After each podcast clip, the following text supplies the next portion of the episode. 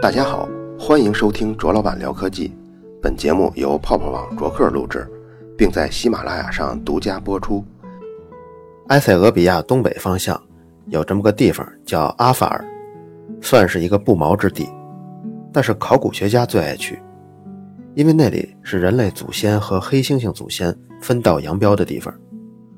最早让这个地方出名的就是一具三百二十万年前的南方古猿的骨骼化石。人们给它起名叫 Lucy。二零零一年，在 Lucy 化石出土地附近又发现了一具更古老的南方古猿化石。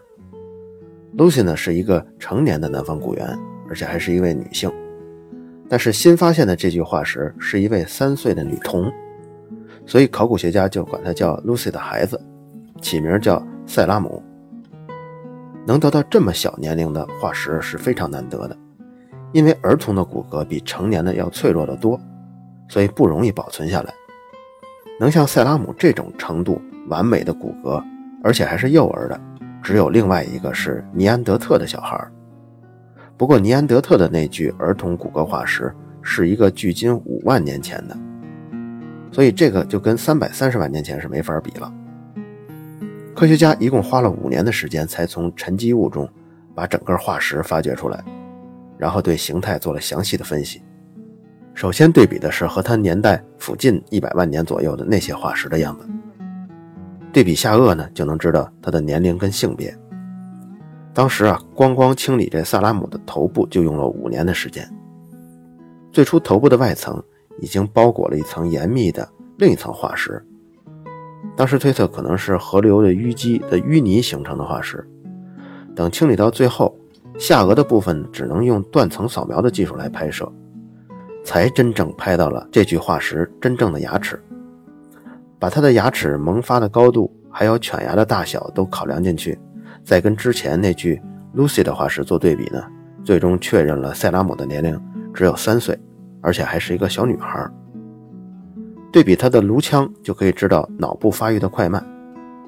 塞拉姆的头颅和 Lucy 的比只发育了百分之六十八。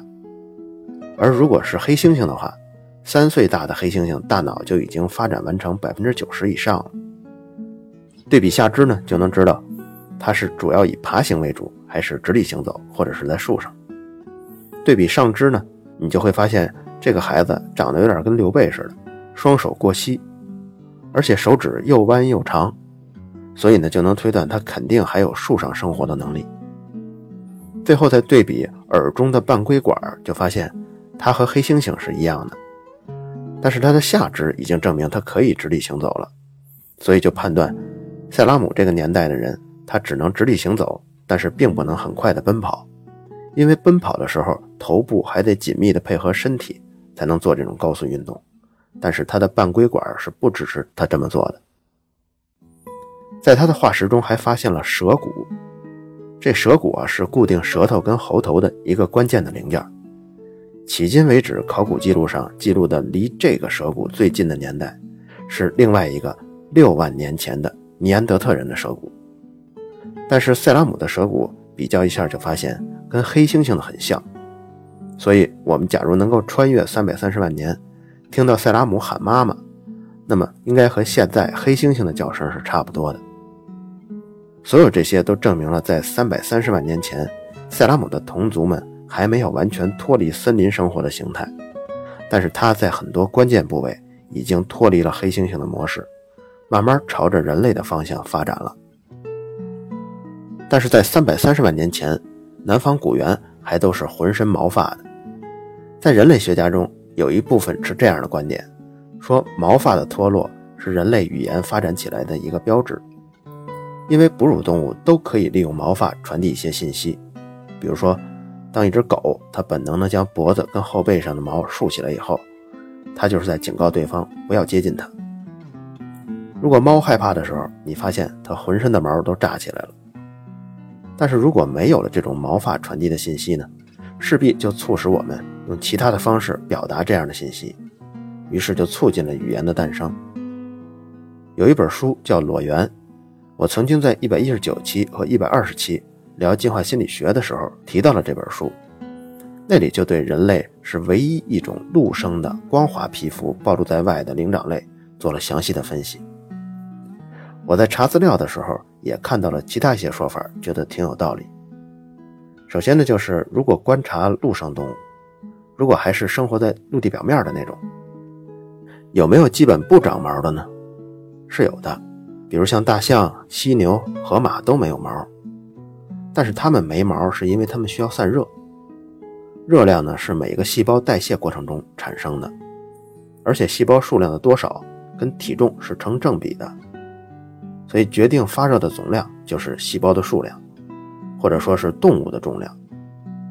又因为大部分的陆生动物它们的密度大概都在零点九克每立方厘米，所以决定发热总量的就是动物的体积。刚才提到的是发热，那么对于散热来说。影响最大的就是动物的体表面积，而体积跟身体的表面积却不是按照相同速度增加的。体积呢是按三次方增加的，表面积是按二次方增加的。比如说，咱们吹一个气球，当这个气球半径增大了一倍以后，体积就是从前的八倍，而表面积只是从前的四倍。所以，像大象那样的动物，总的发热量特别大的情况下。如果再披一身毛，散热就出现严重问题了。有过统计，大象的体重是狮子的三十倍，所以它产生的总热量也大约是狮子的三十倍。但是大象皮肤总面积只有狮子的十倍，所以这就意味着大象还有二十倍的热量，得想方设法通过其他方式散发掉。所以毛发就不能要了，而且大耳朵后面还得布满了毛细血管。还得不停的扇风，这二十倍的热量就是通过这样的方式散解掉的。如果按照这个理论，那些身体非常小的动物就容易因为细胞数量特别少而特别怕冷，所以我们就极少看到身长在二十厘米以下的那些动物浑身光溜溜的，有没有毛？当然，我指的是恒温动物，恒温动物才需要恒定体温的，因为身体中各种酶在这种温度下才能正常发挥作用。像那些爬行类啊，它可以很小，也可以没毛，那是因为它牺牲了身体恒温这一关键优势。所以这些不能恒温的动物呢，它们在低温的时候反应就特别慢，容易遭受攻击；高温的时候呢，它们又不能离开水源，所以它们捕食的地方也局限的很小。所以越小的恒温动物就越容易感觉到冷。你看那些小老鼠都是毛茸茸的，而且它们的心跳速度非常快。就是为了保证身体产生足够多的热量，但对于人类这种体型啊，明显不是因为细胞太多散热成为压力导致我们脱毛的。如果试想一下，假如我们全身覆盖了毛发，有什么好处呢？我觉得最明显的就是不怕蚊虫叮咬了。如果你身处一个枝叶繁茂的丛林里，就会发现，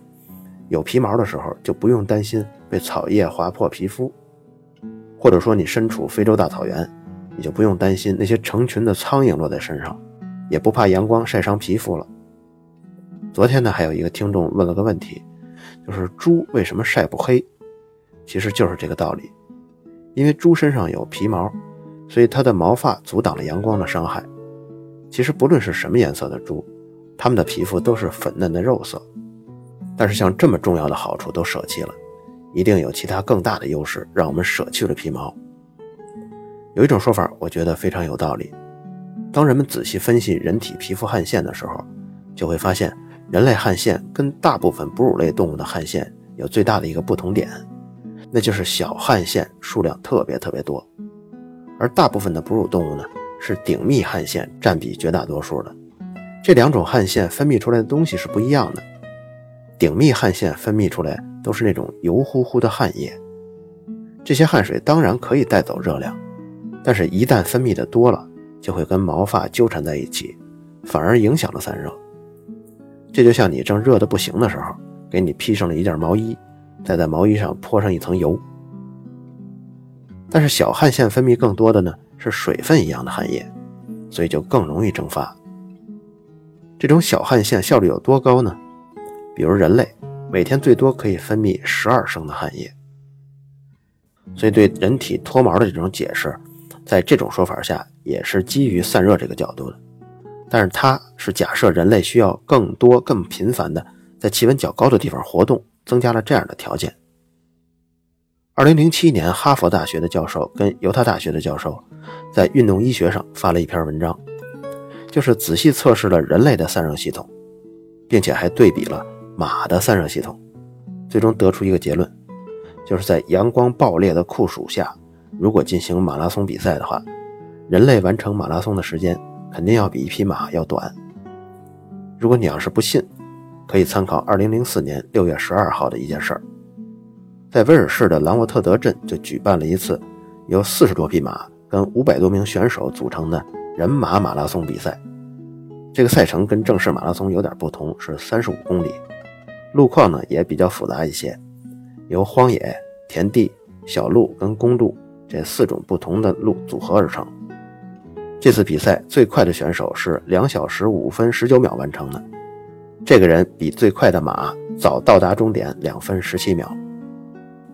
在古代的战争中也存在这种情况，像骑兵冲刺的时候，它的速度可以达到六十公里每小时。这种人马一体的冲击威力是非常大的。不过，马驮着这么个人跑，就算是身体素质最好的那种战马，最多也只能维持一百多秒的时间。所以，一场战斗中，如果骑兵反复的冲刺，用不了几十分钟，战马就会体力不支了。而步兵在前进、在推进的时候，虽然速度不高，但很难因为体力不支而丧失活动能力。古代那种传说中日行一千、夜走八百的马也都是传说的。实际上，当马拖着一个成年人在奔跑的时候，很难保证以三十公里每小时的速度持续一个小时。如果看看捕猎者呢，比如像猎豹吧，它是奔跑速度最快的动物，在实测中最快达到了一百二十一点六公里每小时的速度。而且猎豹零到六十公里的加速时间是一点九秒。熟悉汽车的听众可能想不到有哪款汽车有这样的加速性能。一般来说，二点零 T 以下的家用车零到六十公里时速加速时间大概在五点几秒到六秒之间。两三百万级别的跑车可以达到三秒以内。可能也就是像布加迪威龙这样的车，可以在这段的加速过程中超过猎豹的爆发力。但是呢，猎豹一旦启动了这种速度，它追击的距离就只有三百米左右，因为它这样运动产生的热量是巨大的，体温就会急剧上升。如果温度太高了，不但对它的器官有伤害，受伤害更多的是猎豹的大脑。所以你看，猎豹的奔跑才是名正言顺的烧脑的过程。哈佛的运动学家曾经在跑步机上测试过猎豹的奔跑，当然不用跑到一百二那么快。以八十的速度跑，体温就已经开始不可逆转的上升了。而且猎豹的体温一旦上升到四十摄氏度以后，那只猎豹说什么也不动了。所以在这种角度下推论呢，人之所以皮肤光滑无毛，就是为了剧烈运动的时候能够达到足够的散热性能。这方面科学家就需要找证据了。现在有两方面的证据能很好的证明这个论点。一个是利用动植物化石重建了古生态，科学家就发现，在三百万年前，地球曾经进入了一个全球降温的时期，人类祖先所在的东非变得干燥了，降雨量也大幅的减少。曾经适宜人类祖先生存的茂密的森林，被开阔稀疏的草原代替了。从前人类祖先赖以生存的，像水果、嫩叶儿、块茎、种子都大幅减少了，不但少。而且分布还是零零散散的，不但零零散散，还有很强的季节性。也就是说，我们的祖先要吃的这些东西，不但要走很远的路，而且每年只有几个月能吃的这些植物。这种事儿发生以后，很多同时代在森林中生活的动物就绝灭了，其中也包括很多灵长类动物。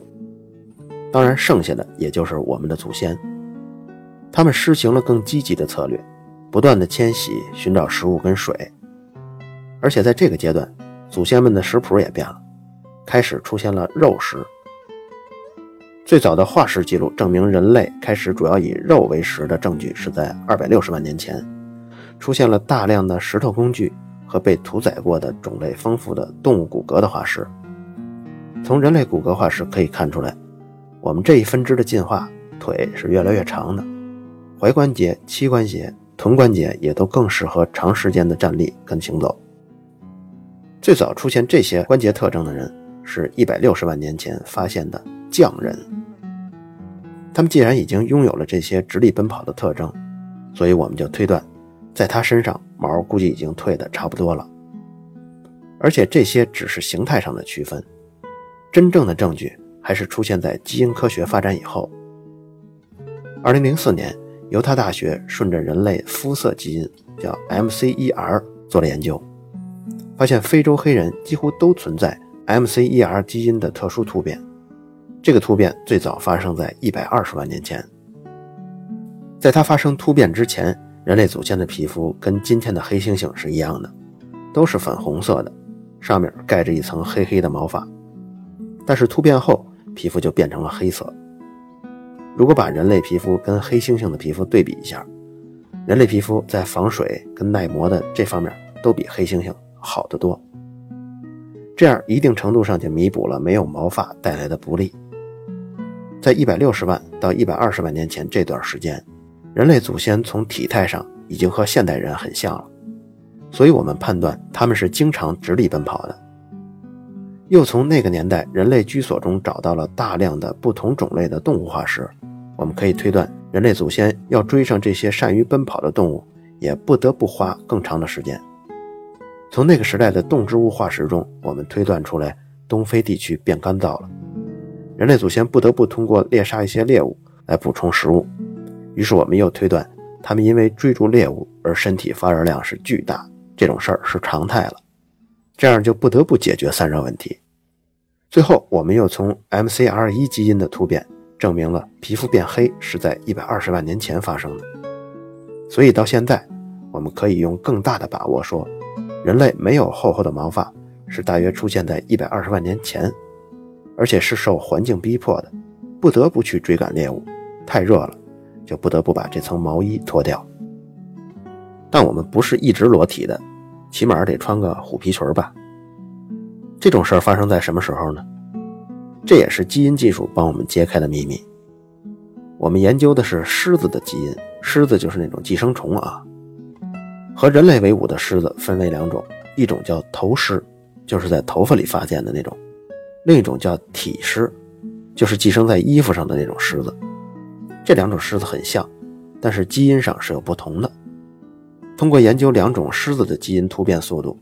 再统计出两种狮子基因上的差异，然后再假设每一代狮子繁殖的周期，就可以找出头狮跟体狮大约是在二十万年前分道扬镳的。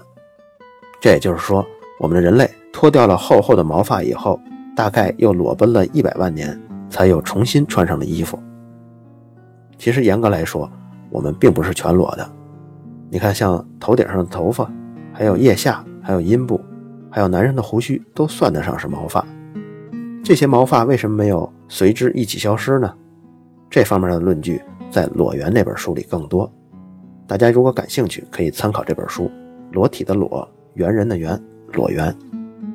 顺着基因这条路，我们不但能够找到人类的祖先，还可以推断出我们是什么时候退掉毛发的，甚至还可以推断出更重要的内容。在各种科普书中介绍啊，黑猩猩都说是它的基因和人类有百分之九十九都是相同的。从六百万年前我们和黑猩猩分道扬镳之后，人类的 DNA 只变化了不到百分之一。那么百分之一是多少呢？人类基因组有三十亿个碱基对儿，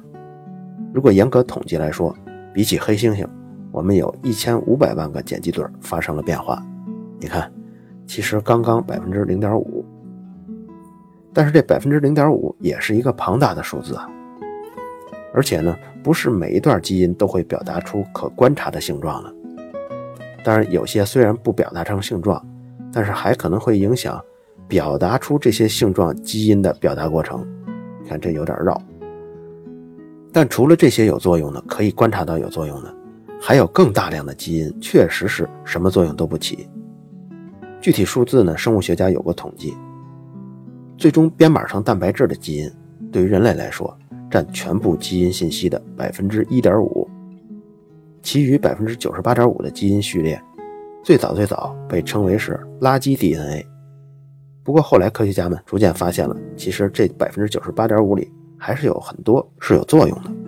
好，咱们说回来，针对这一千五百万个不同的碱基对儿，二零零五年加利福尼亚大学圣克鲁斯分校就用大型计算机群组做了一次运算跟分类，他把这一千五百万对碱基对里找出了变化最剧烈、变化最快的那部分。这个筛选性的计算历时了四个月的时间。最终筛选出来一百一十八个碱基对儿，它们被命名为人类一号加速变化区。科学家们拿到这段碱基之后，就和其他已经测完序列的动物做对比，比如老鼠、鸡、狗，就突然发现，原来从前几年，科学家们就曾经在两个人类脑细胞中检测到过一号加速变化区的活性，也就是证明了这段区域是有实际功能的。再看黑猩猩和人类，它们的头部大小啊，发育的过程啊，都好像是人类跟黑猩猩差异最大的那个器官，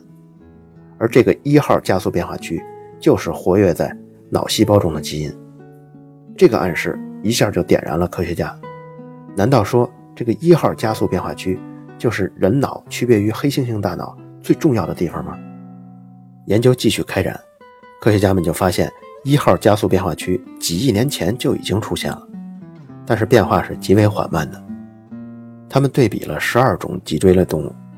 发现鸡和黑猩猩在一号加速变化区的分化发生在三亿年以前，但是经历了三亿年这么长的时间，鸡和黑猩猩在这一百一十八个碱基对中，只有两个发生了变化。人类跟黑猩猩的分化在六百万年前，这六百万年。只有三亿年的五十分之一，可是，在一号加速变化区上，我们跟黑猩猩有十八个不同的地方。你想，人类出现前几亿年里，这里都几乎没有什么变化，但是这段基因一直保持活跃，一直有功能，而不是那种垃圾基因，所以也就说明它是一个对生存来说非常重要的基因。但人类出现以后，它的变化速度是之前的四百五十倍。这就是说明，在人类谱系中，一号加速变化区发生了重大的功能上的改变。我呢，也把这一百一十八个碱基对具体是什么，人和黑猩猩在十八个位置哪十八个位置不同，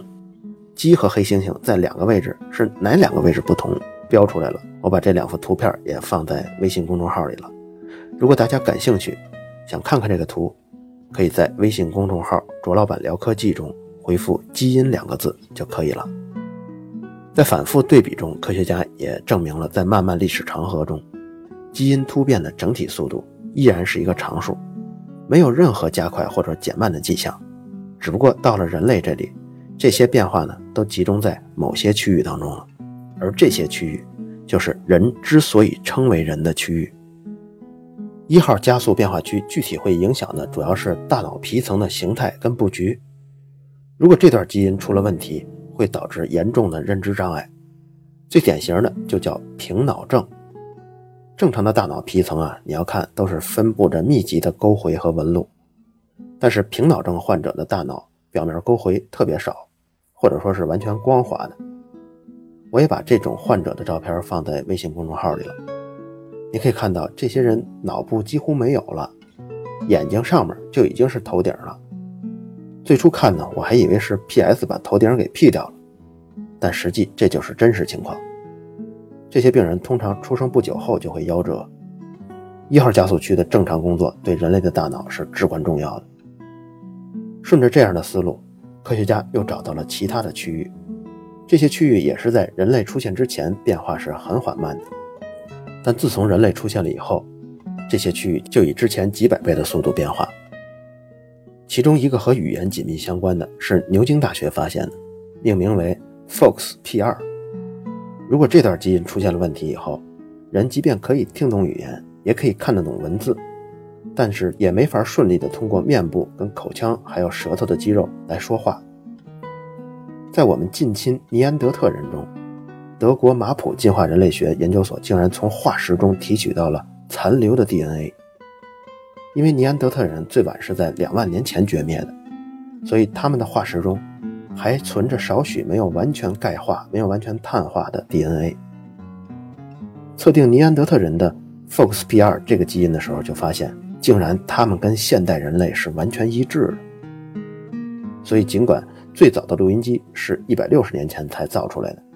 但是我们现在可以很大概率地说，尼安德特人也能和现代人一样会说话。一号加速区发现之后的两年，二号加速变化区也被同一组科学家发现了，而且发现这里的基因百分之五十以上都是和大脑发育相关的。所以一号、二号加速变化区的碱基对虽然只有那么几百个，但是一旦这个区域发生了变化，就会深度的改变人类的大脑。二号加速区上还有一个已经识别出来的重要功能，就是在胎儿发育期激活孩子腕部。跟拇指的基因，而其他的灵长类动物对应的 DNA 序列就不具备这种特征了。于是，人类的手腕跟黑猩猩的就有少许的差别。比如说，我们和面的时候，双手捧着一袋面粉在面前，咱们就可以顺利的把它倒在身前的面盆里，因为我们的手腕是可以做内翻外翻运动的。但是，如果你让一个黑猩猩端着这袋面粉往身前的面盆里倒，他就没法完成这种动作，他就只能不断的伸直胳膊，举高再举高，最后把一袋子面粉都扣在自己脸上。这个情景呢，曾经在日本的宠物娱乐节目《潘库和他的宠物狗》曾经播放过。我就从他开始倒面粉截取的这个视频，大家可以看看这个又滑稽又有深刻道理的节目。到了现在，这类从人类出现以后才开始以超快速度突变的基因。已经找到了好几个区域，像刚才咱们说的，一号啊、二号啊加速变化区，还有控制发音动作的 FOXP2 啊，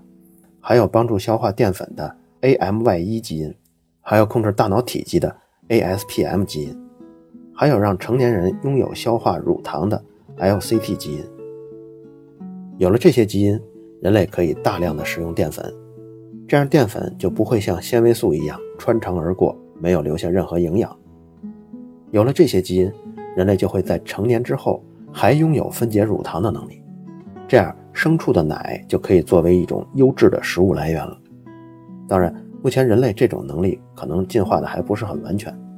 还有相当比例的人在成年之后只保留了很少部分消化乳糖的能力，所以这些人就被称为乳糖不耐受的人。他们喝了牛奶之后就容易拉肚子。在早期考古跟形态学上的归类，我们找到了很多有用的素材。之后又通过基因科学，我们可以探究到从前理论上对我们来说根本不可能得到任何证据的事情。结果这些事情大致的原貌我们都可以看到了。就算知道了这些结论，我现在想起来，作为另一个物种的尼安德特人，他们虽然在一百万年前就和人类祖先走向了不同的进化分支。但他们竟然也成功的繁衍到两万年前才消失，他们竟然还进化出来了语言。这种事情就好像我们现在突然在亚马逊丛林里头，突然发现了一种会使用语言的动物一样。对这期节目中聊到了人类、黑猩猩、鸡在一号加速变化区那一百一十八个碱基哪些地方不同，还有平脑症患者他没有头顶是什么样子。还有对黑猩猩和面的时候手腕不能随意转动的这个视频感兴趣的听众，都可以在微信公众号“卓老板聊科技”中回复“基因”两个字就可以了。另外要预告的一件事儿，就是在今年的六月份，我需要完成卓老板聊科技同名书的书稿。这本书最终会在今年的九月份面世，所以在这段时间里，我录节目的频次可能不会很频繁，希望大家谅解。好了，以上就是本期卓老板聊科技，